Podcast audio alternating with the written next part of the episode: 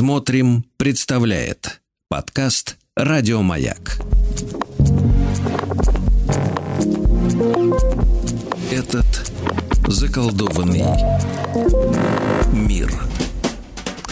Что, дорогие мои, не ожидали? С вами Артем Новиченко, Владислав Тимкин. И совсем другая музыка. Да, это наш э, такой первый спецпроект в рамках э, как бы «Пойми себя, если сможешь» вместе с издательством МСТ.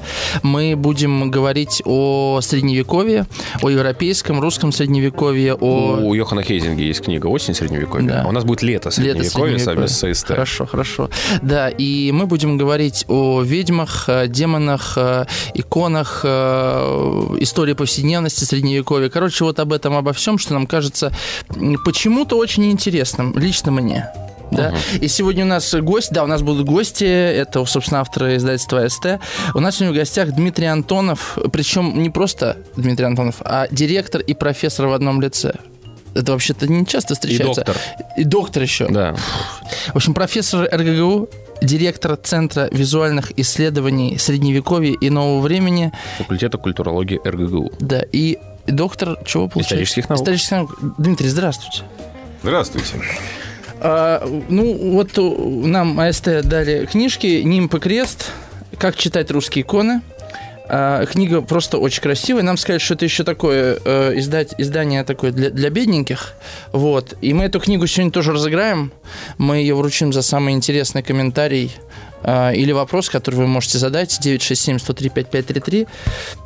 Называется «Нимб и крест». Э, ну, давайте с этого и начнем, Дмитрий. Вы э, как пришли к... К нимбу э, и кресту. к Да. нимбу и кресту. Вы вообще Хорошо. верующий? Да. Но к науке это дело не, имеет отношения. Подождите. Стоп, можно тут тогда Да, остановиться? пожалуйста. Можно ли а, писать подобную книгу, не веря в предмет исследования? То есть, Нет, значит, в науке вообще во что ты там веришь, не должно никаким образом влиять на то, что ты пишешь или А это изучаешь. возможно? Это необходимо. Если ты этого не умеешь делать, то ты вообще не ученый, а ты э, жулик. Вот, А. ты можешь верить в летающего макаронного монстра или что еще, но ты должен изучать предмет э, с- по совершенно четким, конкретным научным параметрам, да, вот и все. Так что вопрос, во что ты веришь, и вопрос, что ты пишешь, совершенно разные. Есть правда, нет. Вот это довольно интересная штука. вот видите? Есть, да, да, да. Есть такие споры среди ученых тоже. А можно заниматься чем-то своим? Я уж не говорю про свою религию, но, например, вообще своей традицией, своей культурой. И некоторые говорят, что есть такой эффект, э, ну, действительно, есть, называется home blindness, то бишь по-английски, если Слепота переведем, слепота к, к своему. привычному, да, точно. То есть ты так привык к окружающему, что если ты своей культурой занимаешься, ты много чего будешь не замечать. Поэтому в идеале лететь к туземцам, аборигенам, дикарям, совсем-совсем другим, и тогда ты увидишь все свежим взглядом. Очень смешно и наивно. То есть то, что home blindness есть, понятно, с этим нужно что-то делать, нужно себя э, обязательно рефлектировать, как свой взгляд, то, к чему ты привык прогонять сквозь сито аналитики, и думать, почему мне это кажется привычным и так далее. Вот. И ты спокойно с этим будешь уживаться. Зато если ты прилетаешь к туземцам, наоборот, ты очень много контекстов не будешь видеть и не будешь считывать. То есть везде есть плюсы и минусы, на самом деле. Ну, вы это то же самое сделали, просто вы не к туземцам полетели, а, вы полетели в средние века. Я летаю как историк действительно от средневековья до современности. Вот, я начал свой полет, когда я закончил исторический факультет. А вы на И- чем летаете, сразу уточню? А, на крыльях исторической науки. Так. А, Вот, я закончил ИСТФАК, и, ну, в смысле, нет, ИСТФИЛ Крылья РГГУ. исторической науки. Что ж, красные крылья. Крылья советов есть? Да, крылья спортивный клуб историков. Да, мои лучшие. А, так вот, э, короче, я как историк начинал, я, понятно, изучал действительно ну, культуру русского средневековья, ну, в основном даже не средневековья, а 17 века, 16 такой, ну, ладно, окей, заката средневековья, можно, да, как Хьюзинг выражаться, осени средневековья. Почему? Потому что, э, мама, это действительно интересный вопрос. Э, Отчасти случайно мне мой научный руководитель предложил э, позаниматься текстами вот этого периода, а, с одной стороны. С другой стороны, очень быстро этим увлекся, потому что смутное время – это эпоха кризиса, когда все ломается в культуре, а я, безусловно, всегда интересовался не политической, не экономической историей, а культурной историей культуры, идей, представления, историк идей. Вот. а, И там все эти идеи пришли в такое коловращение в период смутного времени. Самозванцы, цари, цари избирают, свергают, убивают. Происходит бог знает что, чего не было в стабильном ситуации, да, в стабильной эпоху. А, и это безумно интересно. Это изучать эту публицистику было крайне здорово. Я на ней написал диплом, потом кандидатскую, потом первую книжку. А потом еще книжку вот ровно про культуру смутного времени. Вот, это, это я к чему? Потому что я как историк начинал, да? Вот, но в последние годы я, собственно, очень сильно стал э, скорее культурным антропологом. То есть я был историческим антропологом, а сейчас я стал еще очень сильно культурным антропологом, то есть тем, кто изучает современные традиции, современные практики. Вот, э, и как раз безумно интересно, что в Средневековье с современностью переплетается множеством нитей. Переплетается или продолжается? Э, Как сказать? Нет, ну, оно не буквально, конечно, продолжается, но именно переплетается. То есть, ну, аукается на уровне ассоциаций, на уровне подобных вещей там, и так далее, и так далее. Это не прямое продолжение Средневековья, все-таки времени прошло много. Вот. Но, изучая современность, мы в Средневековье очень часто должны заглядывать. Тогда мы понимаем корни всяких явлений. Дмитрий, а вот э, у вас изменялись, ну, вы рассказываете, как изменялись интересы, так скажем, да? А какие внутренние у вас процессы были, за которыми эти интересы изменялись? То есть что, зачем следовало? Почему вот вы сейчас занимаетесь Ага. этим, там, а в 25 условно другим? Ну, кстати, вы это, это рефлексировали? это интересное... Два один, я интересный видите, вопрос. По- Э, вопросам. Вы почти выиграли книжку. Да, потому что меня действительно довольно сильно бросало а, туда-сюда. В итоге все это выстроилось очень стройно, на самом деле, линию научных исследований. И в итоге все, что я делал когда-либо в разные годы, складывается вместе. И очень здорово перекликается. Но как это происходило? А, Когда я защитил кандидатскую и издал первую книжку, она была посвящена истории идей и представлений смутного времени. Я был историком, я ходил на исторические всякие конференции, форумы и так далее. Я понял, что большинству моих коллег-историков все это абсолютно нафиг не нужно, не интересно. Грубо говоря, э, большинство историков, продолжая советские традиции, изучают социально-политические, экономические, военные вещи, а это со своими э, демонами средневековыми. Они меня смотрели квадратными глазами и передавали слово следующему докладчику. Это какие годы? А?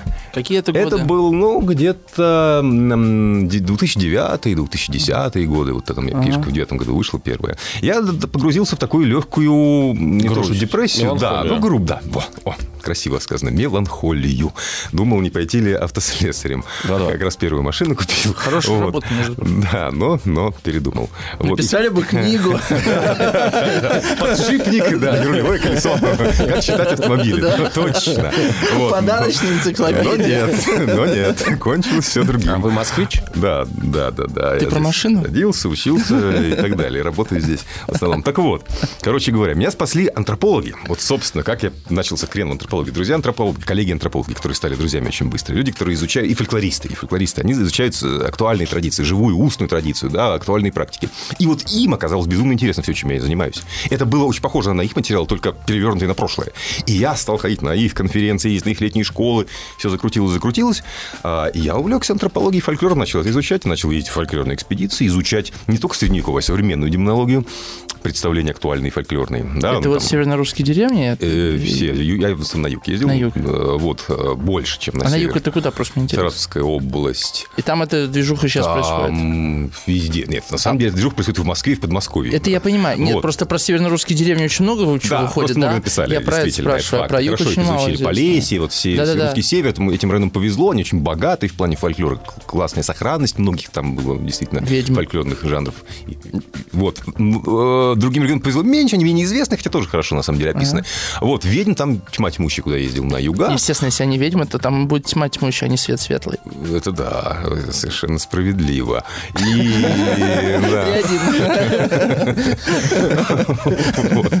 А, То есть, короче говоря, занялся я фольклором антропологией, и вот так, э, да. А параллельно, параллельно, параллельно я занялся э, демонологией визуальной. Мы написали с коллегой Мишей Майзульсом две книжки о а, демонах и грешниках в русской иконографии. И вот так я впервые начал заходить в тему еще иконописи А, у меня иконографии. есть и другая ваша книга, оказывается. Анатомия Я даже читал, да.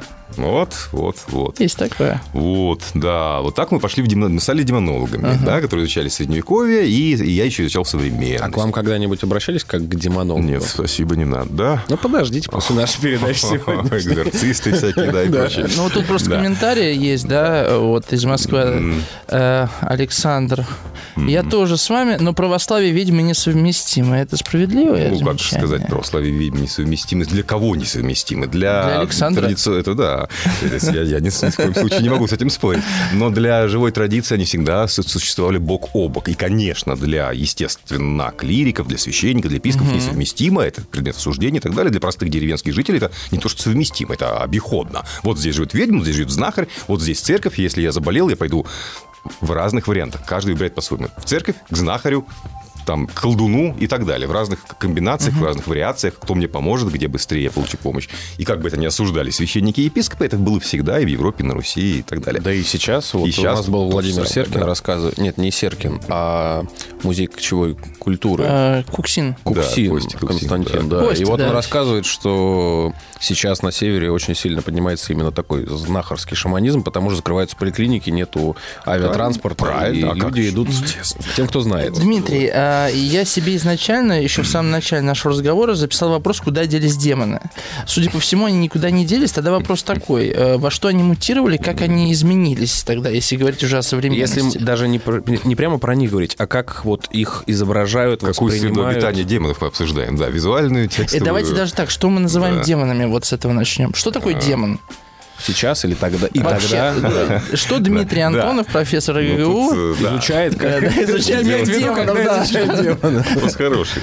Ну, классический демон, падшие ангелы христианской догматики, которые последовали за Деницей и Люцифером, пали на землю, потемнели, сохранили ангельскую бесплотную природу и силы, и способности, но приблизились к небытию, отдалились от Господа, стали искусителями, престителями и так далее, и так далее. Мучителями грешников еще во многих текстах. Это классический демон христианский, но когда э, всякие, скажем так, историки, фольклористы, культурологи пишут про демонологию, очень часто, по крайней мере, в русском языковом, скажем так, дискурсе, да, э, это расширяется на всяких духов, на духов разных традиций и культур. Например, говорит про славянскую демонологию э, в которую входят кто? Локальные всякие духи, темпоральные духи, Чёрт, леший, водяной, э, черти, а, и так далее. Туда, туда же входит в эту демонологию, вот все книжки по демонологии славянской. Кто еще входит? Русалки, А, души пок- умерших, э, покойники, ходячие мертвецы, то есть те, кто были людьми недавно. Упыри. Да? И, наконец, упыри, вурдалаки, верно. И, Ну, наконец, Просто те, нельзя кто- забывать про упырей, мне Ни кажется. в коем случае, о них нужно всегда помнить. Потому что вы так смело про них как будто забыли, я просто напомнил. Смело забыл. Ну, я же демонолог, мне не страшно. Вот, я могу смело... Озвучьте весь список, пожалуйста. Вот. И еще к демонам относят всяких ведьм, колдунов и знахарей тоже. То есть, ну, не, не к демонам, простите, а к демонологии. А это одержимые, К демонологии. да? Это нет, уже- нет, это не совсем. Это просто люди, наделенные сверхъестественными способностями. То есть, это предельное расширение понятия. Ну, какой, какой ведьм там или колдун демон? Нет. А, в, ну, в некоторых традициях считается, что он общается, или он общается с демонами, они ему служат, например, да? Вот. Ну, то есть, как бы демонологию можно расширять на все, все сверхъестественное, потустороннее, там, всяких духов, будь то, там, я не знаю, марийская культура, э, сибирские народы, еще какие-нибудь. Или можно узко говорить про демонологию христианскую. Вот и все. Я занимаюсь христианской демонологией в текстах и в изображениях. Да, об этом вот у меня всякие книжки, даже докторская диссертация о визуальной демонологии на Руси. А, и... То есть, то есть Дмитрию можно Да. доверять. Дмитрий к этому, что... Но доверять именно с точки зрения Ну, проверять. визуальной интерпретации, да. Вот его можно показывать картинку, говорить, это демон? Он говорит, нет. Да, это Демон да. приходит, скажет, я похож на демона. Ну, вам- Не, не, это в Тиндере, да. Да, нет. сидит, да. Экспертиза, да, Да, да. но к моему вопросу, если мы вернемся. э, Сегодня, как э, демоны бытуют Так какие демоны? Вот, вот сейчас надо тогда договариваться. Каких какие демонах мы говорим? А, Христианские бытуют, где бытовали всегда. В текстах христианских, в изображениях, в современных даже росписях, фресках, Ну, иконах. Они же бытуют, в первую очередь, в восприятии людей. Вот. В восприятии людей верующих они занимают свою нишу. Ну, скажем так, даже у любого, собственно, клирика, священника, епископа, естественно, есть э, представление о том, что демоны существуют. Это часть христианской догматики. Но это мир кодифицированный, получается. И что попадает вот под код демона Да у этих падшие клириков? ангелы, искусители, незримо Я имею в виду, какие людей. проявления А, жизни. А вот дальше начинается уже интересные вещи. Дальше всегда во все века христианские авторы, разумеется, по-разному трактовали. Ну, например, те же самые искушения, да, или грехи человека. Одни говорят, что это вина человека, другие говорят, что это искуши- искушающие демоны. И то, и другое возможно. Как бы здесь не поставишь следственный эксперимент. Вы как ученый говорите? Э, Нет, я говорю с точки зрения носителей культуры, да, носителей традиции. Вот а они всегда по-разному к этому относились. Мы можем Я это все-таки фиксировать. не могу, я вас слушаю. Демоны существуют или нет лично ваша человеческая точка зрения? С моей человеческой точки зрения... Вот сейчас Дмитрий я Антонов просто вот Ничего сказать не возможный могу. автомеханик. Слава Что богу, скажете? я их не встречал. Вот, поэтому как бы и, и не хотелось бы. Ну, а, при- а, извините, а чудо святости вы встречали? Эм, эм, Лично Наверняка, нет. когда вы писали эту книгу, что-то случалось. Э, Случалось много чудесных Да. событий в моей жизни постоянно. Ну. Чудо святости в христианском плане немножко не то. Не, не- не какие-то чудесные совпадения или еще какие-то вещи. Что-то, что для вас было в вашем восприятии чудотворным, да? Чудотворным. Да, это наверняка случалось. И совпадение невероятное Нет, в том ну, числе. в личном опыте бывали вещи, которые Так. я могу аккуратно как бы, задуматься о том, что, возможно, это было не просто так, но это уже разговор другой немножко, да, он совсем далекий от науки, к науке отношения Да не мы, имеющий, всё- да. мы тут вообще Я на понимаю, понимаю. Дмитрий, понимаете? Понимаю. Э, Вас не уволят, я Понимаю. надеюсь, не Ну, бежать. об этом рассказывать, короче говоря, не буду. Хорошо. Вот, о своих чудесах. Нет, Не, не, я не вещи, прошу да. вас о чудесах Понятно. своих рассказов. Я просто говорю о том, что если вы сталкивались с чудом, да, то Опять же, если- я сталкивался с чудом слишком смело. Я все-таки человек, Воспринимали это- чудо. я, я человек аналитически мыслящий. Поэтому, когда, например, я в быту думаю о том, что, веро- вероятно, это действительно там мне Бог помог или что-то такое, я не буду об этом заявлять никому, потому что Это понятно. понятия не имею. Это так или это не так. Я А как ученый сказать не могу. Так говорите про себя? Без попутал. Нет, э, нет, это я стараюсь их пут- не, не путать и распределять по главам. Они меня, к счастью, То есть вы, короче говоря, их приструнили, я правильно я понимаю? стараюсь их типологизировать. Ага, это такая форма защиты. Вот, счастье, да. То есть, когда вы писали Да. книгу, возможно, вы даже начертали белый круг вокруг себя, да? В Я, начертал оглавление, я надеюсь, уже это их О, испугало. Мне очень это все нравится. Современные способы защиты от демонов, они как бы вот... Это как это у Гарри Поттера-то было, э, защита от темных искусств, как там предмет. так и назывался. Защита от темных искусств. Да. Ну ну Вы бы могли, возможно, даже преподавать. Ну, вообще, о демонах я столько всего написал, и, и, между прочим, преподавал. Э, Ну, у меня есть, наверное, единственный человек в России уж точно методическое пособие со всеми там компетенциями, всеми этими бюрократическими уродливыми пунктами, подпунктами про демонологию. Думаю, такого безумия никто никогда не, не, не наплодил, как я с коллегой, опять же, Мишей Майзульсом. Нам это нужно было для какого-то отчета, и мы сделали методичку про демонологию. Как И, возможно, Министерство образования отправили, А, да? Нет, к счастью, Возможно, тогда не было экспертизы. Она- Возможно. Да, она была отпечатана и, боюсь, не распродана ни одного экземпляра. Но Кому осталась- нужно было, тот да, нашел. Осталось курьезным фактом нашей биографии, да. Вот, но на самом деле про демонологию я кучу всего написал, и э, многие даже меня просто воспринимают как демонолога, что довольно забавно, потому что я уже много лет, на самом деле, от тематики отошел, другое пишу. Вот в этой книжке практически, ну, маленькая подглавка есть о, э, демонических маркерах, и все. Вот, но, но так как книжки прозвучали тогда, вот эти обе, э, многие, кто со мной, в принципе, встречается, да, сразу говорят, вот, там, демонолог, специалист по демонологии и прочее.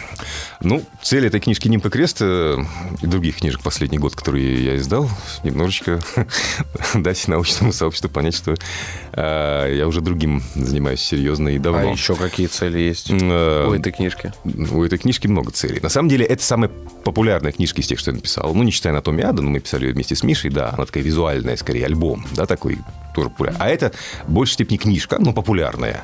Ее цель действительно какая? Э, дать э, представление о том, как построена иконопись русская. Что такое вообще иконы? И как они устроены, их морфология, как их читать, как их понимать. То есть я читал популярные курсы лекций об этом. Они пользовались большущим спросом, потому что об иконах говорят либо как-то очень пиететно, там, абстрактно и так далее, либо очень исторически скучно, занудно.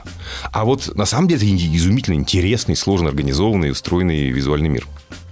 И вот его принципы, его устройство, рассказать, описать, это вызывает живой интерес. Ну, ваша книга это такая про тайнопись и икон, да? То есть мы видим иконы, но в первую очередь иконы мы воспринимаем как Ну, она э, не тайнопись, изображение. это скорее от нашего, мне кажется, незнания. Ну, конечно, Ну да, ну тайнопись да. оттуда берется, когда я не знаю, как читать.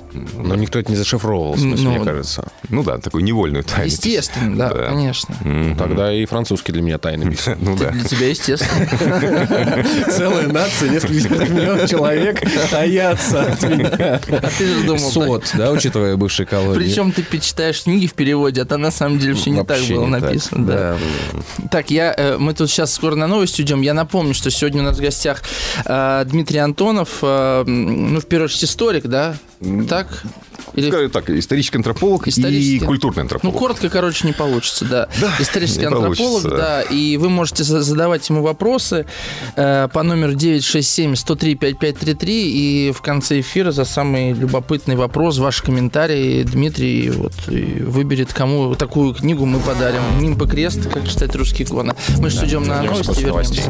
Да, я подумал, что мир заколдованный этот, а не тот, который мы обсуждаем. Обсуждаем мы средневековье сегодня с Дмитрием Антоновым, э, директором Центра визуальных исследований Средневековья и нового времени РГГУ, да?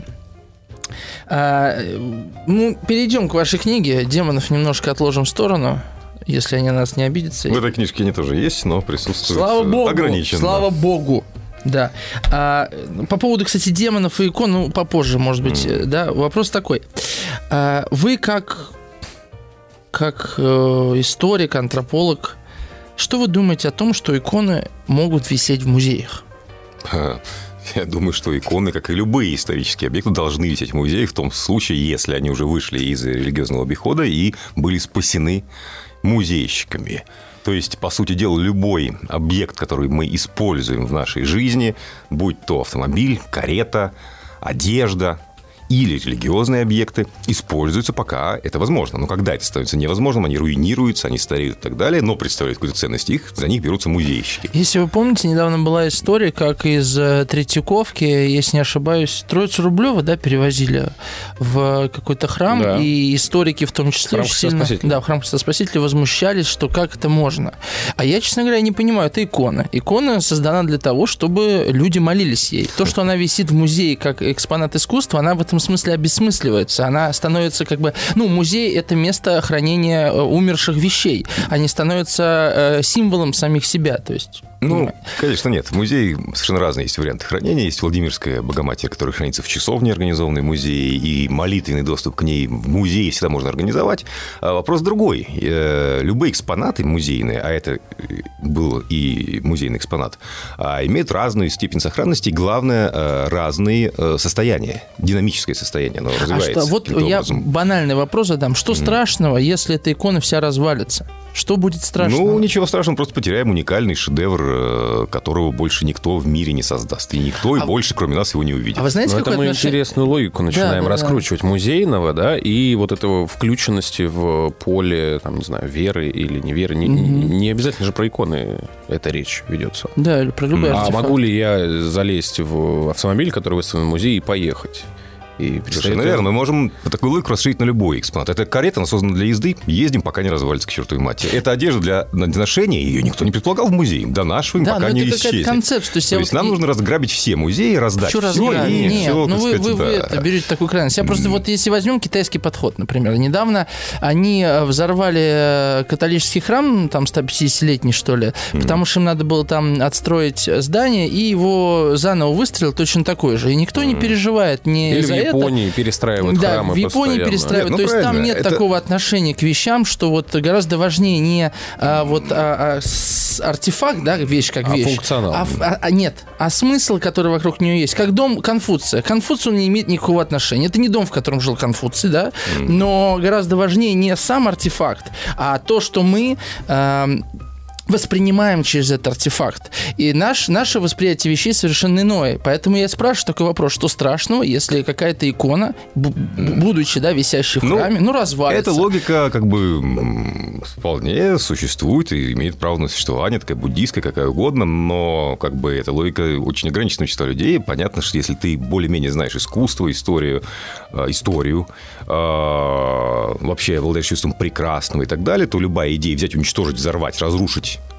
а потом сделаешь что-нибудь из пластика и, там, не знаю, и пенопласта. Нет, они а, сделали это, из хороших материалов. Это будет лучше, это будет эффективнее, удобнее, мягче, безопаснее. Нет, вот, но, нет, но у тебя не будет там Нотр-Дама до Пари, не, не будет так. Троицы Рублева, так, не будет Леонардо Твори. Вот. можем все это сожечь и нарисовать красивее, чем Леонардо на фоторедакторе. Или не рисовать, просто вот. нормальный потлач устроить. Да, или... Да. Нет, я просто... Да. Конечно, раньше... Вопрос зачем? Я Чего вашу, мы хотим добиться этим, Вашу да? логику я очень понимаю, и раньше тоже в ней существовал. Да? Я понимаю, вот это артефакт и так далее. Но вам не кажется, что вот эта наша зависимость от эм, ауры, да, это называется аура, да, у произведения искусства, она таким образом отдаляет нас от истинного смысла этих вещей. В данном случае, если мы говорим об иконе, то мы сейчас рассматриваем Троицу Рублева, которая висит в музее, не как икону, а как музейный экспонат. И в этом смысле она уже не Троица, которую написал Рублев, ну, потому что он ее писал. Рублев для... написал Троицу и написали еще 100 тысяч Троиц. Угу. А, так, как это сделал Рублев, никто никогда не сможет это больше сделать. Это не просто одна из троиц. Безусловно. Какая разница? Ну, одна, другая, 35-я. Опять же, да, для утилитарного, так сказать, использования чего-либо, в том числе в религии тоже есть утилитарное использование. То есть мы пользуем, принт разрушается, когда он совсем руинирован, мы его сжигаем в церковные печи, захораниваем, mm-hmm. благочестиво, все хорошо. А, действительно, нет разницы между какими бы то ни было иконами или какими бы то ни было предметами. Главное, чтобы они выполняли свою функцию. Но а, у человечества есть э, совсем уже и другие другие некоторые да, представления, кроме утилитарного. Есть представление о прекрасном, есть представление об истории, есть представление о э, истории искусства, о развитии человеческого таланта, гения, в конце концов, и так далее. Если как бы это убрать, то мы окажемся такими Иванами, не помнящими родства. Мы только пользуемся чем-то. Все. А, пока пользуются. Отлично. Подождите. Уничтожилось, все, делаем что-то новенькое. Вот. И как бы мы выжжем все, будем на выжженной Ну, земле подождите, жить. вы сейчас, я говорю о том, что вот эта икона, да, ее смысл в том, что я, а, подходя к этой троице, да, я могу а, ощутить божественное присутствие через нее. И когда она висит в храме, в обстоятельствах как бы вот этого сакрального пространства, я не просто утилитарно, да, это не просто носок, который я износил и Нет, выбросил. утилитарность я понимаю ну, в шоковом я договорю. плане. Да-да-да. Да, а, то есть я, я приобщаюсь к духу, к чему-то, что гораздо важнее, как мне кажется, и представление о прекрасном, и представление об истории, и культурологии, потому что это история про душеспасение, Причем это отношения речь же с не Богом. идет либо сохранять, Да, либо естественно. разрушать. Нет, Значит, никто ничего не разрушает. Для религиозного сознания, если нам необходима конкретная икона, чтобы почувствовать Господа, значит, мы очень плохие христиане. Если я требую, чтобы в, в храме была именно такая икона, иначе как бы у меня что-то не хватает, значит, я не Я в Господа верую, а в согласен, иконы. согласен. А если так, то, то что мешает молиться в храме другой иконе, Я а не той, которая, согласен. которая уникальна, спасена музейщиками, поддерживается искусственное ее существование, чтобы мы могли ее видеть и ценить Рублева, и знать, кто такой Рублев, да, а не просто знать, что был такой Рублев, а что он сделал, мы не знаем, потому что мы все уничтожили. А, значит, э, собственно говоря, э, как бы для религиозного сознания э, нет необходимости конкретный артефакт брать и перевозить. Если это возможно, например, если это действительно музейщик говорит, да, это ста- стабильно, Донская икона Божьей Матери, музейщик говорит, пожалуйста, берите, перевозите, ее можно сохранить. А это музейщики, что сказали, она разваливается, вы ее перевезете, она через несколько лет развалится, развалится, скоро мы ее потеряем полностью. Никто в мире больше не увидит Рублева. Останется только память об Мне этом. кажется, Вам мы- это нужно для того, чтобы что добиться? А, как И бы- вы не подумайте, я не Да. требую Нет, я не- вернуть я- э, икону да. в храм. Мне просто интересно ваше Это мнение. Я бы вопрос, хотел да. по-другому. За- мы- мы- мне кажется, мы очень важную тему сейчас затронули, и эта тема горячая, и вас, как историка, видно, трогает. Да. И я бы хотел задать вопрос по-другому. Как вам кажется, как европейскому историку, что мы за культура, что для нас так важны артефакты и прошлое, и мы готовы часто переводить повседневность в, вот как вы сказали, Мы- то, что не позволяет нам превращаться в Иванов, в Иванов непомнящих. Мы... Как, как- как- То есть ровно то, что вы сказали про верующего, которому он Да. неправильный верующий, если ему нужна троица Рублева. Так же и тут история про нас, про, про Да, европейцев, вам что или настоящие ехать? европейцы, если нам тут нужно не это. совсем не только европейская установка, но в целом она была присуща, ну, скажем так, ограниченному количеству людей, наверное, во все века. Ценители старины, любители знаний, книжники, э, они ценили древние манускрипты, и знания, и артефакты, и многое всего, да. Потом уже вот, ну, буквально в 19 веке это стало расширяться на новые социальные слои. Люди поняли, что надо сохранять. Ну, музей. Что не нужно взрывать, не нужно уничтожать, не нужно разрушить старый Париж и построить новый лучше прежнего там, и так далее. И постепенно эта установка, она стала, ну, как, как не то что общезначимой, но очень распространенной. И благодаря этому мы живем в мире, в котором мы можем прикоснуться к уникальным шедеврам. Да? Мы живем не в пласт- пенопластовом мире, где вообще неизвестно, что такое средневековье, что, что, что было раньше, какие художники жили. Да? Мы все это можем увидеть, пощупать, узнать. Кроме того, не только увидеть, пощупать, эстетическое наслаждение получить. Мы получаем огромные комплексы знаний, туда же из той же иконы Троицы, как работали, как писал Рублев, какие там краски, какие приемы. Мы, в конце концов, можем понять, как развивалось русское искусство, как оно родило такого гения, почему это гений. Да, но это Уберем всё- это и Это все рождается из первоначального об вот этого ядра, что сохранять хорошо. И я с Да. этим не спорю. Я скорее пытаюсь понять истоки. Это вот я, например, читал, не помню, Рид, по-моему, ты мне дарил книжку английского историка по средневековью. Меня поразил факт, что вот когда там была Великая Чума, они храмы э, перестраивали, потому что было там 5 тысяч верующих в этой деревне, а стало 2 тысячи верующих. И они его перестраивали, потому что обогревать было тяжело. Да, Для да. нашего современного мышления представить такое невозможно, как взять и Нотр-Дам-де-Пари перестроить, потому что меньше прихожан стало. Вот именно потому, что постепенно в новое время, в 19 веке, начале 20 возобладало представление о, то, о ценности Да-да-да, откуда вещей. Оно, оно от тех самых знатоков, которых я говорил всегда, их было немного, вот, но которые обладали достаточным количеством знаний, чтобы понимать, что вот уникальный артефакт не равен такому же изоморфному, то есть похожему по э, функци- такому же по функционалу, но современному, простому такому и так далее. Да? То есть, что есть гораздо больше. Люди создают столько всего, что э, как бы это нужно уметь, знать, понимать, да, то есть это на самом деле образов... банальное распределение образования. Уберем образование. Люди будут необразованные, ну, им действительно нафиг, что ну, Нотр-Дам, что, что гараж, что там, этому да. процессу идет и секуляризация, и э, Да, бы, я, я тоже а, думаю сейчас про мира, бессознательные да? процессы. Это процессы довольно разные, разнонаправленные, и на самом деле нет, э, конечно, музификации, культура музея, спасение сохранения началась задолго до такой секуляризации. Ну, опять же, как, как, каких странах, в каких регионах мы это будем прослеживать? Когда-то позже, когда-то раньше. Франция смотря в первую где. очередь. Смотря вот где я смотря думаю, как, не да. является ли это э, бессознательной реакцией на декапиту... декапитализа... декапитуляцию короля? Ну, мы сейчас, сейчас подумаем. прервемся на новости, да. Окей. О, не на 9, новости, 6, на 7. рекламу короткую. Ну, разница есть, да? Есть, да. 967 103 5533. Я себе позволю еще один такой виток э, к этому разговору. А вот в отношении Ленина замузеифицированного ваша логика также справедлива будет, как к Троице, или нет? Смотря как относиться к Расскажите многому, к Ленину и так далее. Ну, скажем так, все-таки э, Ленин... Если он, не- артефакт. А Если политическое, как бы вот э, Убрать? попробовать убрать, да, да, если убрать политическое, совершенно верно, да. то, скажем так, все-таки, так как это не артефакт, и если есть живые родственники, которые, например, говорят, что это нужно хранить, им, безусловно, нужно хранить. Это- это, да, это люди. ага. Люди должны Да. решать про людей. Родственники должны решать А про есть такие родственники, которые просят сохранить? Честно сказать, не знаю, что Так, их нет, окей, значит, артефакт. Окей, родственников нету. Вот. Дальше вопрос отношения как к мумии, как к, ну, как любой египетской мумии, да, собственно, лежит мумия, вот поглазеть. А, И тут уже вопрос, как бы, ну да, музейный объект фактически. А дальше все Надо- остальное уже ну, а политический контекст. Вам, как историку, вот в отношении Троицы я услышал ваше мнение. Ваше мнение, вот как историка, по отношению вот к этому музейному объекту.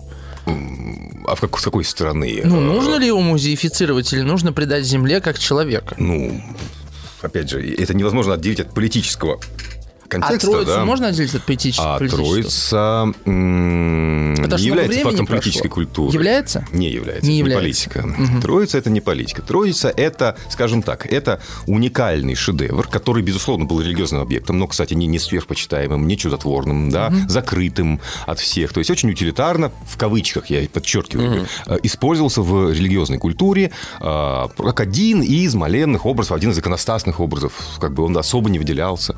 А потом музейщики его открыли, реставрировали и показали миру, что это уникальный шедевр. И открыли миру Рублева. Ну, там, кстати, И не то- не они только начали Рублев его да. спасать э, и сохранять, искусно поддерживая умирающий артефакт.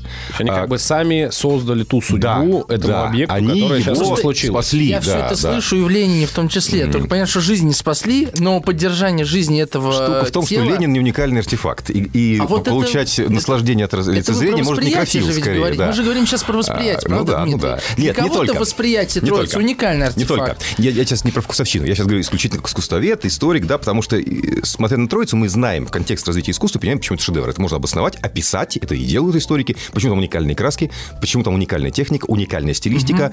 Это огромный информационный пласт, и эстетический пласт, и информационный просто. Так. Ленин – это тело, заурядное тело человека. Оно может представлять интерес для биолога, который изучает, например, клетки вот кожи. Например, Для зрителя никакой пласты информации там не будут Ну, там какие-то есть уникальные. аура, да? тут же, вот, а про аура, произведения аура дело искусства, другое. да. Ну, аура не научный вопрос. Я Э, просто хотел бы да. обозначить, мне кажется, что я понял, о чем вы говорите, Дмитрий, что уникально имеет а, в науке не такой смысл. Конечно, абсолютно как четко в, описываемый, да, безусловно. В журналах, которые продают нам потому что автомобили. ах, Уникальный ох, смысл ох, такого да. больше нету, а это не значит, что самый дорогой, самый крутой, самый классный. Нет, просто Да. это То есть, единственный. э, То есть, если...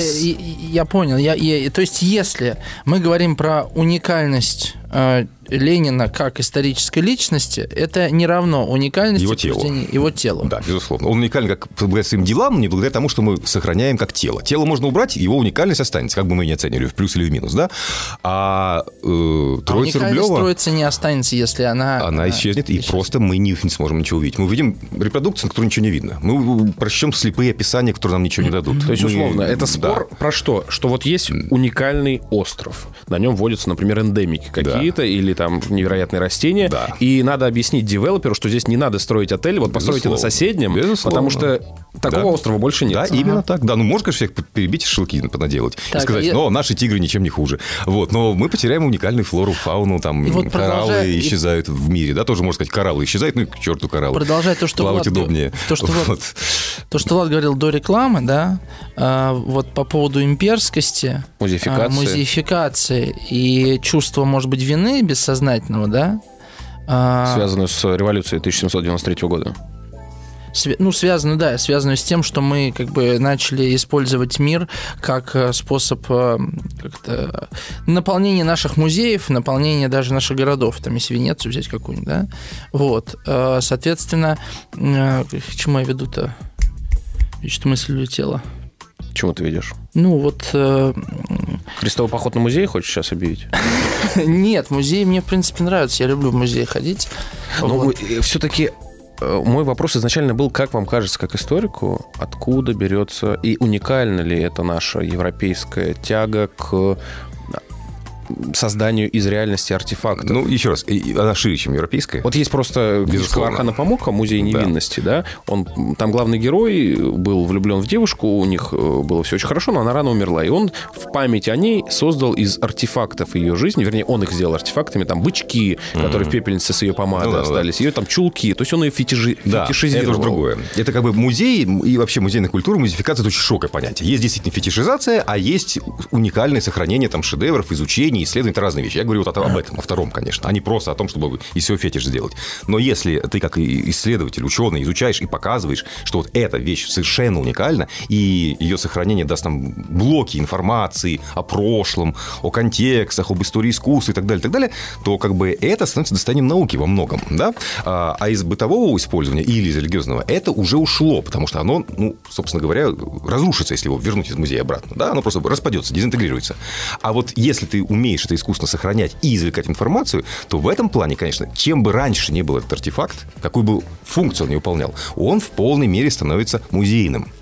А дальше тонкий вопрос, согласен, что, конечно, например, э, у верующих есть потребность молиться. Вот и нужно делать так, чтобы совместить это в музее, отдельный зал, часовня, моленный, но с условием сохранить, чтобы он не, не умер, экспонат, да?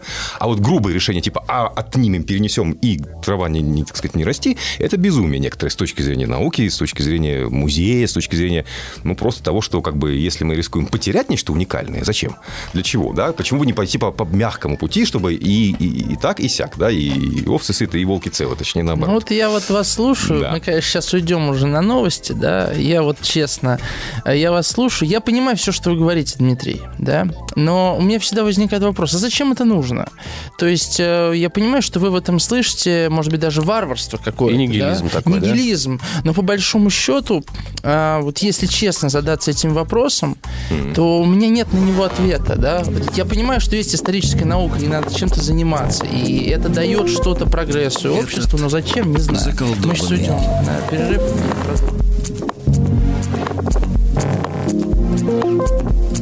Этот заколдованный мир.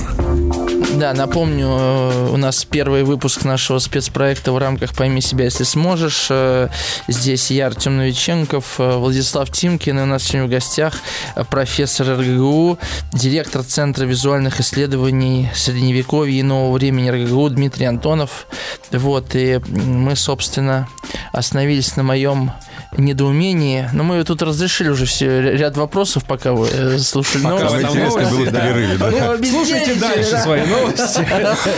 Да. Надо это потом тоже выкладывать. Да, ну Наши мы- беседы в перерывах. Если, если резюмировать, мы пришли к выводу, что если держать в уме мысль о том, что в свете смерти ничто не важно, то, в принципе, и Рублева не жалко, так? Да, Да? именно так. Вопрос э, уровня Вопрос, абстрагирования. вопрос снят. Да. Словил дзен. Но во всех других контекстах Рублева жалко. Да. А у меня э, другой вопрос, тоже связанный с э, Рублевым, условным, да? А как сейчас кому-то можно стать иконописцем, который вдруг будет что-то производить, за что через 200-300 лет развернется подобная борьба? Кстати, это отличный вопрос, связанный с тем, а что модифицируется и что становится вообще ну, как ценным, важным, да, значимым, да. да, и так далее. С одной стороны, это может быть какой-то гениальный художник. А можно я маленький комментарий Рублева, добавлю? Да. Потому что а, вот я как э, абсолютный профан в отношении, ну, я вашу книгу прочитаю и чуть-чуть поднимусь в, в этом вопросе, да, но, естественно, я когда вижу икону, э, висящую в музее, я думаю, что это, наверное, потому, что она либо написана каким-то мастером, либо потому что она очень старая и написана каким-то мастером. То есть, понимаете, да? То есть, грубо говоря, э, в музеях есть картины уже 21 века висящие, mm-hmm. да, и они да. представляют какую-то ценность. А вот э, икон которые висят в музее хотя бы там 20 века. Или там... Вот вы в точку попали. Я вот, только вот что я закрыл в Санкт-Петербурге крупную выставку авторской коллекции моей и моего коллеги по иконам 20 века, mm-hmm. которые, по, по сути дела, впервые представили на федеральной крупной площадке иконы, которые создали совсем недавно. Почему? Я вам больше скажу, чтобы вы удивились. Из Давайте. них почти ни одна не была писанной. И это не вовсе вопрос стиля, художества или чего-то еще. Это не гениальные творения каких-то великих художников. Это иконы, сделанные, грубо говоря, из говна и палок. Это иконы, сделанные из папиросной и конфетной фольги, из лыка мочала, э, из гофрированной бумаги, э, жести, подручных советских материалов, вырезок из обоев и так далее. Гулаговские, что какие-то? Нет, это то, что мы, собственно, ввели в научный оборот и назвали советские иконы. То, чем я занимаюсь с моим центром последний год. И то, чем будем заниматься много лет вперед. Uh-huh. Советские иконы – это что такое? Ситуация гонений, преследований, церкви закрыты, монастыри закрыты, э, верующие репрессированы, или иконописцы репрессивные или перепрофилировались в там, лаковые миниатюры создают, да, нельзя создавать религиозные артефакты. Официально, легально нельзя. Борьба с верой идет мощная кампания. Одна за другой прокатывается по Советскому Союзу. Люди перестали верить? Нет. Вера ушла? Нет. А раз не перестали, им нужны иконы. В православной традиции это необходимая вещь. Кто их будет теперь делать, если нельзя делать официально? Начинают делать подпольно, тайно, кустари, надомники, которые берут какое-то, ну, изображение дореволюционное, печатное или писанное, да, а в середине 20 века они начинают брать фото фотографические иконки, отфотографированные, растиражены на черно-белую пленку, да? А, деревянный ящик кет приклеивают и украшают декором. И вот так создают иконы, ну, подобные иконам 19 века, но из советских материалов. Это советские люди в советской действительности, в советском селе или колхозе из советских подручных материалов создающие иконы. Уникальное явление, которое до нас фактически никто не концептуализировал, не описывал, не изучал. Мы э, эти иконы начали спасать, они сейчас горят массово, их уничтожают. Их по всей стране как ненужные. Вот вопрос. Зачем нужны музеи и так далее? Скажите на всю страну, Уходит гигантский пласт материальной культуры, уникальный а пласт есть истории. Антонова, да, пишите. безусловно. Это, а может, это контакт какой-то оставите? Где вас найти? Эм, смотрите, значит, эм, ну, у нас есть YouTube-канал, а, где мы выкладываем документальный фильм об этом явлении, об этих Там есть какие-то? Там есть контакт, к которому надо прям как YouTube писать. называется? А, он называется «Советские иконы». Проще простого. «Советские угу. иконы». Если вы откроете, вы увидите и Очень всю информацию про эти иконы, ну, а и куда писать. Оксюморон. Оксюморон, да. Да, а мы так и создавали их, как оксюморон немножко. Но потом поняли, что игра слов – это само по себе, а это очень точное название. Это действительно советские иконы, по-другому их не назовешь. Я еще подумал, что если бы это делали художники, например, дадаисты, то это было невероятно смело, круто и авангардно. Mm. Ага. А здесь это рождается как а это народная, естественная народная да, потребность, да, да, да, да, да, И получается, пока вы не пришли с да. взглядом историка, пока мы не объяснили, почему это важно, да, никого да. в голову не пришло бы это не то, что в музее выставлять, а вообще спасать. Понимаете, вот вопрос, как музей возникает. Снова такие две реальности. Задача да? историков, задача ученых, специалистов показать и доказать, что такой-то объект, ну и как бы это не самоцель, но если ты это сам, как исследователь, понял, доказать людям, что этот объект супер важно интересен. Ага. И если ты это сделал, и с тобой соглашаются, то это становится музейным экспонатом. Дмитрий, а еще э, то, что вы рассказали, это, наверное, только часть ответа на вопрос, который Влад mm-hmm. задал, про то, что нужно современному иконописцу создать. Да, да, да. да. Я вот, хочу вот, вернуться. вот, вот, вот. Значит, что ему нужно? Я как раз начал говорить, он либо должен быть гениальным художником и стилистически создавать шедевры, как Рублев, тогда это залог того, что скоро его будут покупать дорогие галереи, выставлять в музеях, понятно. Либо он должен каким-то образом очень интересно стать контекстуальным. То есть он должен в своих творениях изображение как-то очень отражать контексты эпохи, культуры и так далее, и так далее. А, не намеренно, например, он это может делать. Вот, а например, можете любой пример привести? Вот из подручных вот, да? материалов сельский кустарь делает икону. Он делает совершенно для это утилитарных из материалов, целей. А да. на уровне знаков и символов, например. А на уровне вот знаков и символов. Да. Э, Или икона, она как бы закрепощена во времени и в знаковой системе, и не может быть эволюции Нет, она все время эволюционировала и эволюционирует угу. сегодня. Современные иконописцы разрабатывают язык, создают новые мотивы, сюжеты. Это очень интересно и классно. А, вот, на уровне сюжетов и мотивов, какие из них станут потом, ну, скажем так, достойной модификации, вопрос более сложный. То есть, если какие-нибудь вот уникальные сюжеты будут написаны, и через 200 лет мы это найдем, мы скажем, да, пожалуй, это нужно сохранить а в музей повесить. просто, наверное, в пример привести э, какую-то да. икону, может быть, либо 90-х годов, ну, да, либо да, да, до Советского конечно. Союза, либо Вот после. в книжке как раз этой, э, которую э, сейчас в ВСТ издали, э, моей «Нимбы крест», там рассказано про такую икону целая подглавка раз, отдельно. Она называется «Хвалите Господа с небес». Э, эти иконы писали, писали на Руси, там показано, как ангелы, люди и звери хвалят Господа. Иллюстрация псалма. И вот что происходит в 90-е 2000-е годы. Начинают писать эти иконы совершенно по-новому, по-другому. И вот я писал одну икону, которая была написана для Питера, а потом ее а, копия появилась в Москве, где именно ее каждый москвич может увидеть в храме, а, значит, у Китай-города а, храм а, Николая э, Мерликийского в Кленниках. Известная московская церковь. И вот там висит э, икона, по крайней мере, до недавнего времени висела. «Хвалите Господа с небес», написанная современными иконописцами. Они сделали совершенно уникальную, непредставимую для средних веков и нового времени дело. Они развернули весь визуальный акцент с ангелов и людей на зверей. И в клеймах поместили житие зверей совершенно непредставим для средневекового человека. Для да. него звери как раз утилитарные. Это предмет промысла, э, охота, там, не знаю, ну, там, понятно, жир, там, мех и прочее. А, вот. Или это такие иносказательные ну, знаки, да, да, там, о боге говорящие. Да, вот. Но в любом случае, это не братья наши меньшие, соседи по планете. Вот эти дискурс умиления к зверям – это 20 век. Они начали уничтожаться, истребляться. Мы поняли, что исчезают действительно со жители по планете. Мы стали их жалеть. Не, ну это история про это, то, что Бог во всем. Это, но, в принципе, да да, но это история про Бог во всем преломление к современной логике. Ага. Вот когда звери стали нашими умилительными братьями меньшими, современные иконописцы решили взять и отобрать такие библейские сюжеты, такие сюжеты из житий, которые говорят про взаимодействие святого и животного. И об этом целую новую икону написали. Это потрясающая, интереснейшая Слушайте, логика. ну вы понимаете, вот э, я не, не видела этих mm. икон, да, но э, такое ощущение, что здесь такая, такая тонкая дорожка между впадением, впаданием в ересь, да, и э, наоборот каким-то новым истолкованием там... Ну да, ну да. Не, ну да, ересь здесь далеко никакой особой ереси. Чтобы была ересь, это нужно, чтобы что-то категорически противоречащее догматам кто-то начал утверждать и проповедовать. Ну, если у собаки будет нимб, это будет ересь? Э, на, Руси писали собак с нимбами, если это был святой Христофор, кинокефал, человек с собачьей головой и с нимбом, ага. разумеется. Это не было ереси, это было представление о том, что святой Христофор происходил из, да, из кинокефалов, из псоглавцев. Вот. Потом в какой-то момент э, епископы возмутились, и некоторые епархии начали переписывать эти иконы, а других продолжали писать. То есть самые разные решения можно найти. Да?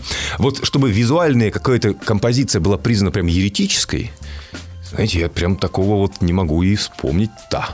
А, ну, после раскола, когда там вот крестное знамение изменили, да, после Никоновского раскола mm 17 века, теперь нужно было мирянам не, не двумя ну, крестами, а тремя креститься. Вот Анна Кашинская, как раз, которую изображали с м, двуперстным крестным знаменем, ее деканонизировали, уникальный случай. Потому что был, э, у нее пальцы были сложены по легенде, двуперстное знамя, так писали.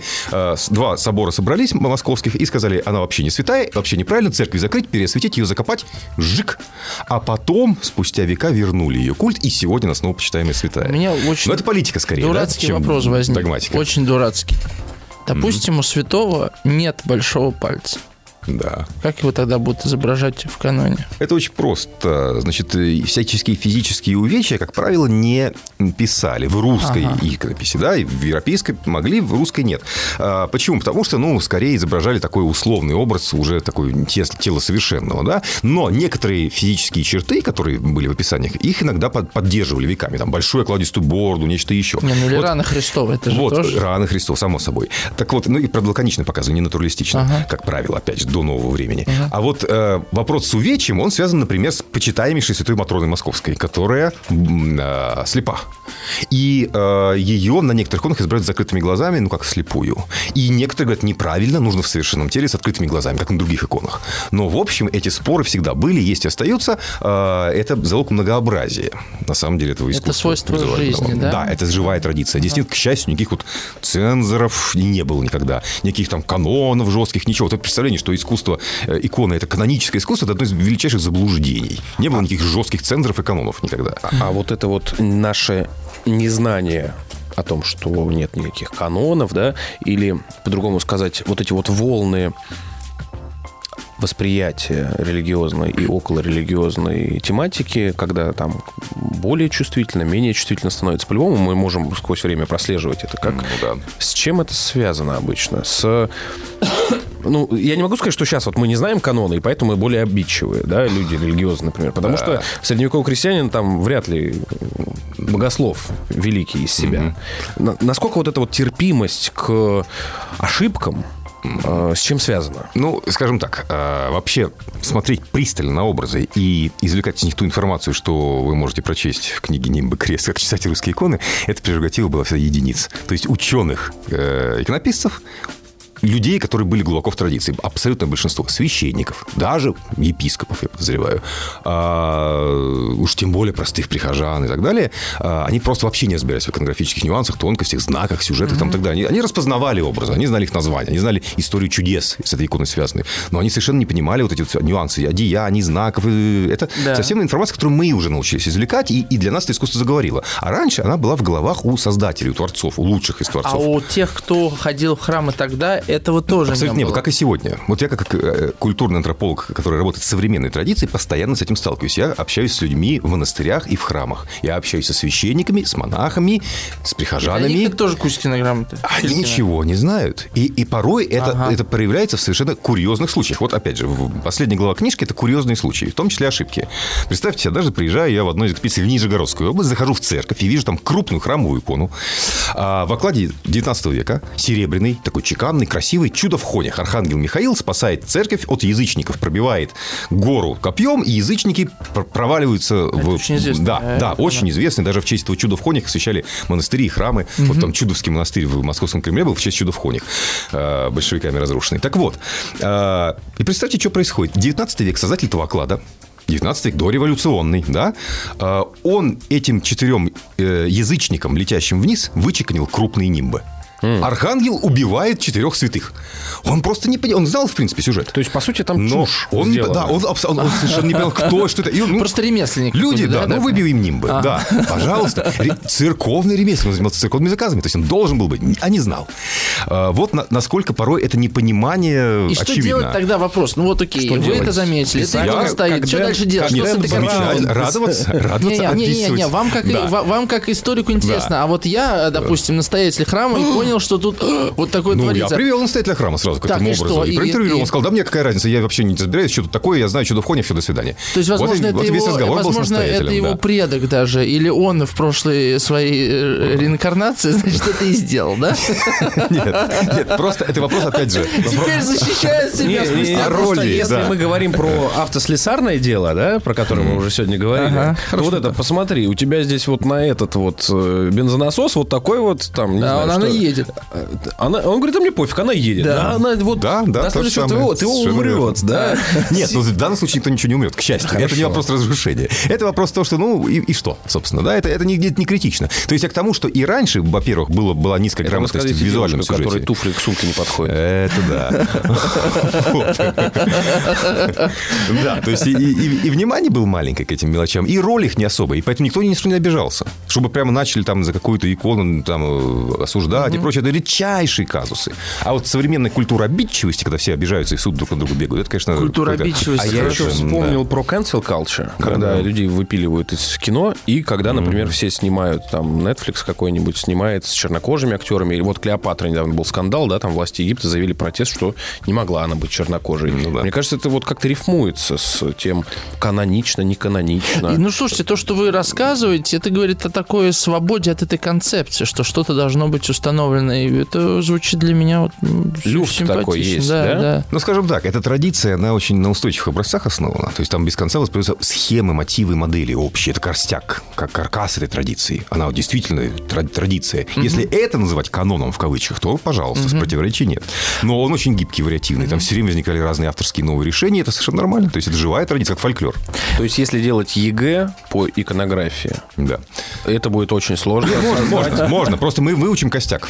И... Лучше а, по демонологии, да. ребят. Уже есть методичка. А, кстати, спрашивает кто-то, Наталья, по-моему, из Орла, а, спросила, где можно найти. Да, вот, э, Дмитрий, вы изучали только демонов традиции русского православного населения или и других народов России. С этой точки зрения очень интересный русский север. Подскажите, как называлась ваша методичка, если в Ленинке, может, где-то еще можно посмотреть? Мет- методичку забудьте, как смешной курьез. Есть книжка, в которой все подробно, интересно и так далее. Методички неинтересно, кратко и скучно. А книжка называется «Демоны и грешники» э, в древнерусской иконографии семиотика образа. Она в открытом доступе висит, ее можно скачать в интернете и прочитать.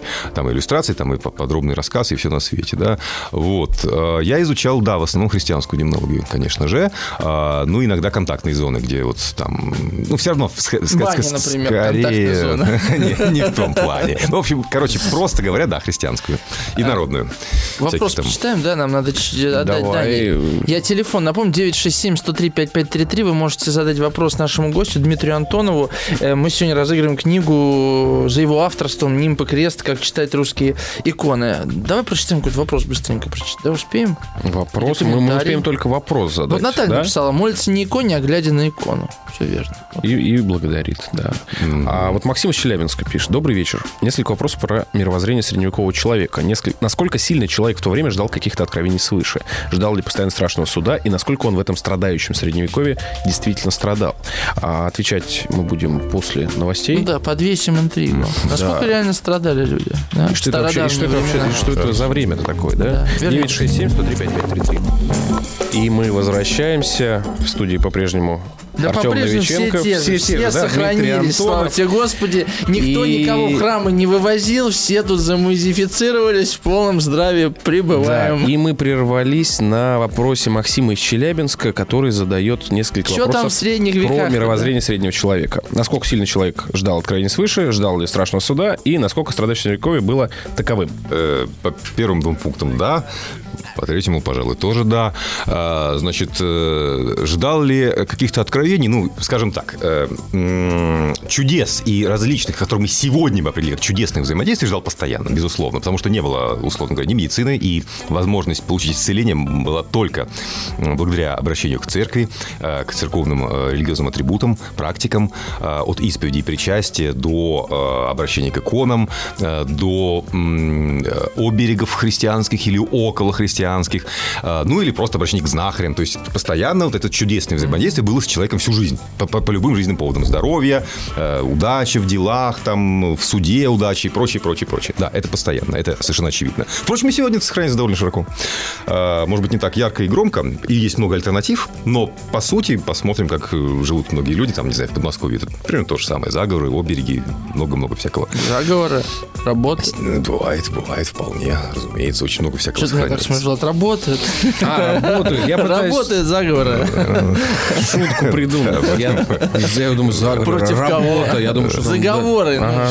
Ну вот, да. Потом, что там второй вопрос у нас был? А, про страшный суд, ожидания, да? А, безусловно, но они волнами шли, это нестабильно, постоянно в разные эпохи они обострялись. Там с датами, да, особенно было? Связано было с датами, с катаклизмами, с какими-нибудь разными знаменями, там, не знаю, природными явлениями, нашествиями. Да, и, конечно, с хронологическими расчетами всякими, там, 1666 год, вот. Э, семитысячный год, 1492, да, сотворение мира. Да, это тоже, конечно, само собой.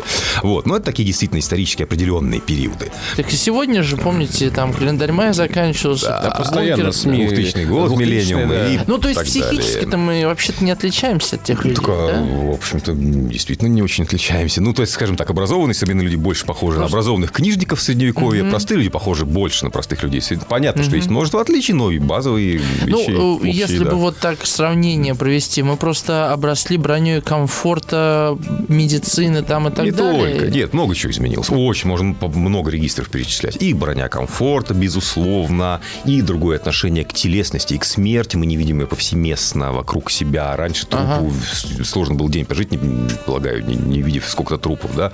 А, Так и вот. рождение люди больше видели. Все видели больше, да, контакты там, не знаю, с животным миром, да не знаю, бесконечно. Какой регистр мы не возьмем, мощные изменения, разные изменения прошли, да, понятно, само собой. Вот, поэтому сложно сравнить человека современного и человека средневекового, но все-таки в каких-то базовых категориях, там, психологических, да, конечно. И практики работают общие многие. У меня почему-то сейчас пришла такая фантазия, что мы э, люди современности в среднем, в сравнении, в сравнении с людьми средневековья, мы такие супер куртуазные.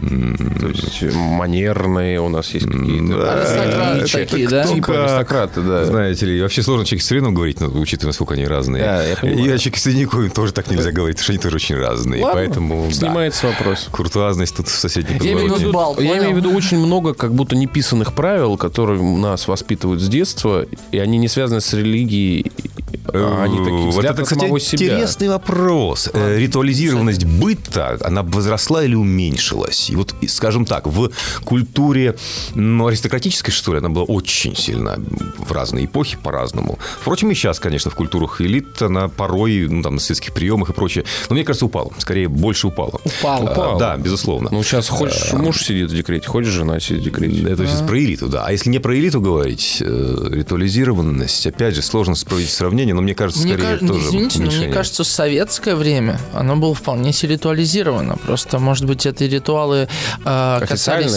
Да, это ритуалы касались не каких-то вот... В советское время ритуализировано было потому, что заместили религию советской, Да, я коммунистической про иде- религии. идеологию, Это естественно. коммунистическая Ну, религия, это была калька христианской. положен. Да, Да, именно. Символика, Ну, да, да, да, да, да, святые образы, Ритуалы, крестные хода вместо, в смысле, эти, как они, демонстрации вместо крестных Посвящение ходов, пионеров, красные уголки, все было просто калькировано очень жестко, да, понятно. Э, Это была сознательная идея, как бы заместить э, современной прогрессивной идеологией христианство. Ну и как вам кажется, это поэтому бессознательно Советский Союз вот э, устраивал такие гонения, такое гонение на церковь, что Ну, они были очень сильно похожи? Устраивал не бессознательно, а абсолютно сознательно. Не, нет, И, э, да. устроил сознательно, Да. но э, как бы э, А- вот причины были бессознательные, потому что Причины мы очень похожи, погромов? мы очень похожи на то, что мы замещаем. Я про- Нет, я бы даже сказал, что замечательно начали после этих а, как раз программ гонений. Многое возникало при Хрущеве и Брежневе. Там дворцы бракосочетаний, традиции. Вместо венчания нужно людям что-то дать. И начали давать вот это. Вместо 20-е годы куличей... вообще семью отменяли. Да, да, крестины были, октябрины вместо крестин. Да, то есть а это, это была сознательная программа. Заменим. Дадим им имена наше. заменили. Кристина, Имена, Октябрин. совершенно правильно. Да, об этом уже много чего историки написали, это понятно. То есть это была очень сознательная программа. Вот. э, вплоть до того, что там кулич весенний делали, чтобы люди не, не пекли Вплоть до того, что священное пасхальный. тело появилось на Красной площади. А, священной мощи, совершенно верно. Да, И иконы, мощи, кстати понятно, да. и так далее. Да. Только- А вот, кстати, я вспомнил икону. Ну, мы сначала э, вопрос Анны. Не, э, из- подождите, страдающее средневековье, насколько здесь... А, это и страдало? последнее, страдающее средневековье. Ну, в, в страданий физических было столько, что нам сегодня не вместить даже в представление себе. Ну, представьте, мир, где нет вообще ни скорой помощи, ни, ни больниц, ни поликлиник. Чем не заболели, это просто как бы от каждой ранки можно страдать и умереть. Это просто рулетка. Выживешь, не выживешь. А, ни медицины, ни Вот ничего, мне бы да? очень хотелось сейчас вот взять и попасть в Средневековье, чтобы вы там им это рассказали, и чтобы они вам ответили. Потому что мы не знаем, и вы просто вот... У вас, вас с вами даже никто поспорить не может, потому что они все мертвы. Не, а есть же еще вот этот ужас-ужас. Да, я имею я в виду, про там, это и до говорю. Второй мировой войны нет пенициллина, да? Я такие, про как это они и говорю. жили? Да, вроде Я про это и нормально говорю. жили, да? Нет, ну, Что, как, может быть, для них жили это не нормально выглядело пока. Нет, таким естественно, ужасом. для них это не выглядело ужасом, но страданий физических было очень много. Больше, чем в современном мире, да. на порядок. Вот об этом только речь и все. А о психологических страданиях мы ничего сказать не можем. Анна Это- из Москвы. Дмитрий, что вы можете сказать об изображении на иконах НЛО и других летательных аппаратов? Да, это я об этом сказал в книжке, которая называется «Нимб и крест. Как читать русские иконы». Не перестаю Которую мы повторять название, да. А, который недавно вышел в издательстве АСТ. Там Да, есть этот сюжет. Подарочная энциклопедия. А, Есть этот сюжет. Действительно возникла легенда о том, что на эм, фресках грузинских, а, э, не только, значит, в м, монастыре Цкавели и в э, монастыре Высокие Дичаны э, изображены э, летательные аппараты с гуманоидами. Это интересная вещь, и уфологи на этом поплясали в 90-е, я это помню по детским воспоминаниям, в каких-то фильмах крутили по телевизору и прочее. А, Кто же это такие на самом деле? Конечно, это не летающие аппараты гуманоидов, а это очень оригинально, необычно изображенный, вполне традиционный для иконографии фигуры Кого? Солнца и Луны, которые mm-hmm. изображали справа и слева от голгов, от распятия. Просто их обычно писали, ну, так антропоморфизируя, с лицами, как дети рисуют. Лицо на солнышке там улыбается, да? А в виде фигурок человеческих. В данных случаях, в двух случаях написали такие человеческие фигурки, ну, персонификации Солнца и персонификации Луны, а, ну, оригинальные, скажем так. А потом, когда в 20 веке стали эти вот летающие шляпы по небу э, распространяться в виде Шляпа такого... в каком смысле? Э, в виде НЛО, которые рисовали в виде железной летающей шляпы. Шляпа? Э, вот, э, собственно, тогда возникло случайное совпадение. Ага. И, по, ух ты, похоже, мы сейчас так рисуем НЛО, а, черт возьми, Глаз века назад... не видит, видит мозг, да, Да. на что он и, настроен, он пошло, как бы, да, пошло совершенно случайное совпадение. И, естественно, это, это вписали постфактум, ну, как любые египетские изображения. Уфологи все похожее под себя как бы ищут и его доказывают в кавычках.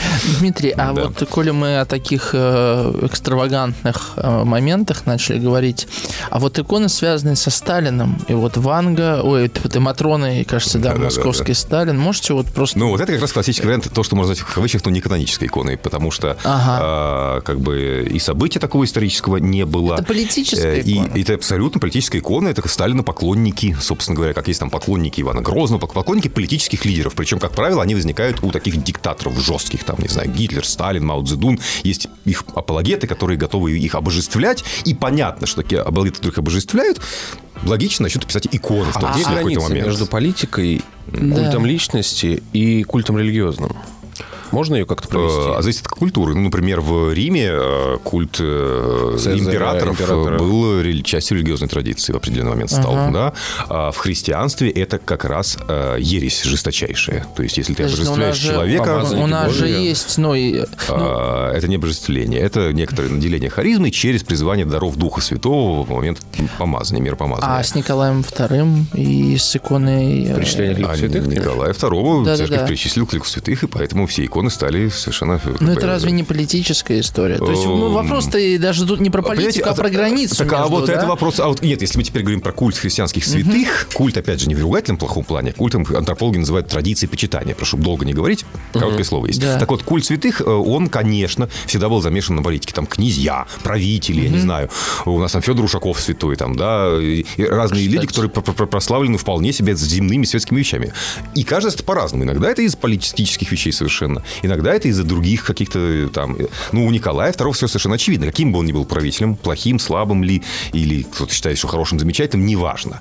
И политический да? контекст не важен. Он мученик, да. Его совершенно определенно, безусловно, прославили как э, страстотерпца, да, это понятно в этом плане. Вот, это не политический контекст сыграл здесь. Ну, сейчас сыграет у нас, видимо, рекламный контекст, да. И я напомню, вы еще... Капиталистический? Капиталистический, да.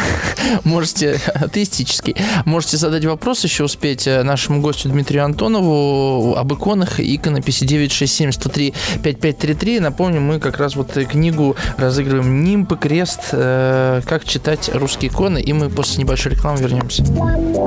Прочитаю пару комментариев. Валерий из Ханты-Мансийска пишет. Здравствуйте, все-таки икона выполняет свою функцию. Икона приближения к Богу. Казалось бы, достаточно читать Евангелие, слышать молитвы, но одной информации через уши мало. Нужно знание через глаза, видеть икону. Эта магия действует по-другому. Дмитрий, а вот честно скажите, ну, на вас иконы, как на человека, э, как на прихожанина храма, имеют какое-то воздействие? Потому что вы же видите, понимаете, это как а, человек, который снимает фильмы, да, режиссер, он когда смотрит фильм, он понимает, как, Как это снимали, сделано, да? да? Поэтому, Да-да-да-да. понимаете, да, какой вопрос? Ну, я вот действительно настолько у меня профессиональные операции. Я, понятно, когда в любой церкви оказываюсь, я получаю огромное удовольствие от именно икон. Я их смотрю внимательно, я из них массу информации извлекаю. То есть это и эстетическое удовольствие, и исследовательское одновременно, если ничего... Но они как- становятся объектами. да. А, ну, они и Да? являются объектами. Они Они, являются... Смотрите, они вообще порталами никогда не являются. Это, это, это- смотрите, это представление Ну, о портальности, это, ну, творение про восприятие. Источник, богослов, богослов прошлого века, э, 20 века, да, вот когда они писали, что это портал, мир иной и прочее.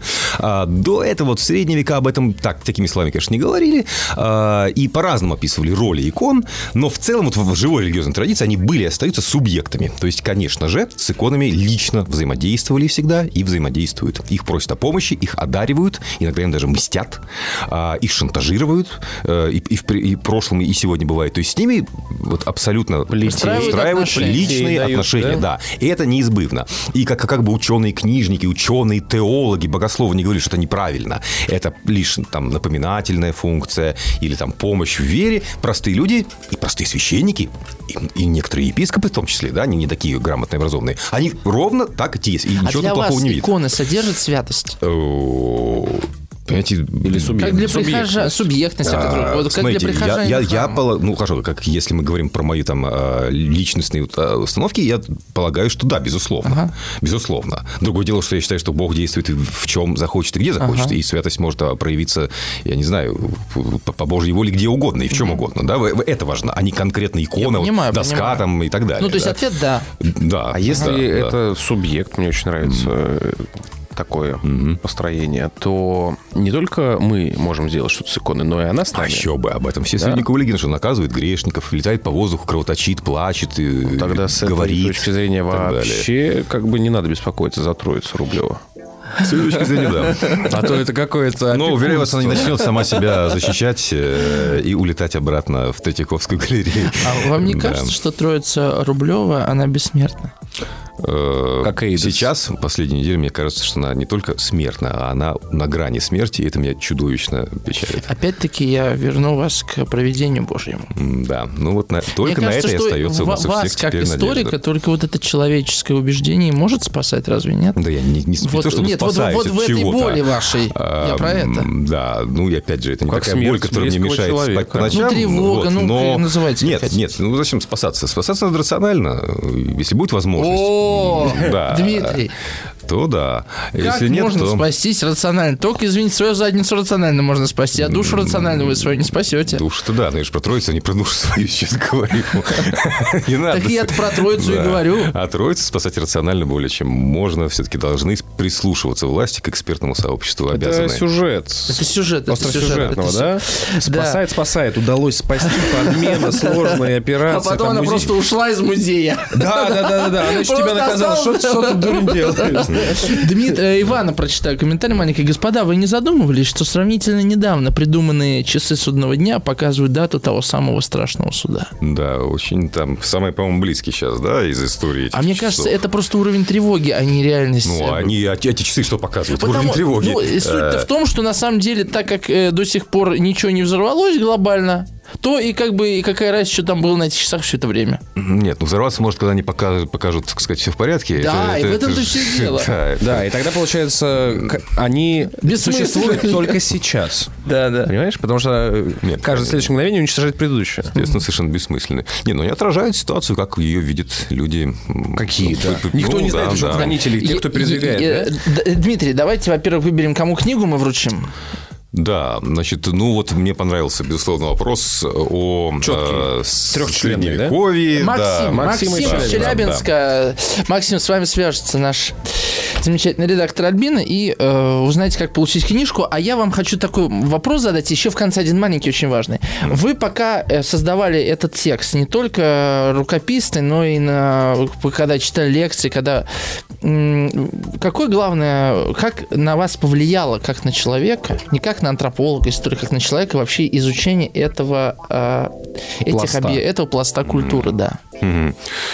Я не- не очень сейчас могу себя отделить э, свои разные пласты. Здесь я историк, здесь антрополог, здесь я человек. Меня это Ну, жизни, бесконечно может быть, как обогатило. Мое. Не мне стало, пласты, вот скажем да. так, мне стало бесконечно интереснее жить. Чем больше мы Вот это узнаем, тем ответ. интереснее нам жить. Вот зачем нужна наука в том числе. Я теперь вижу такие вещи, которые раньше не видел и не понимал. Узнаю, радуюсь тому, что раньше я вообще бы не видел. И Да?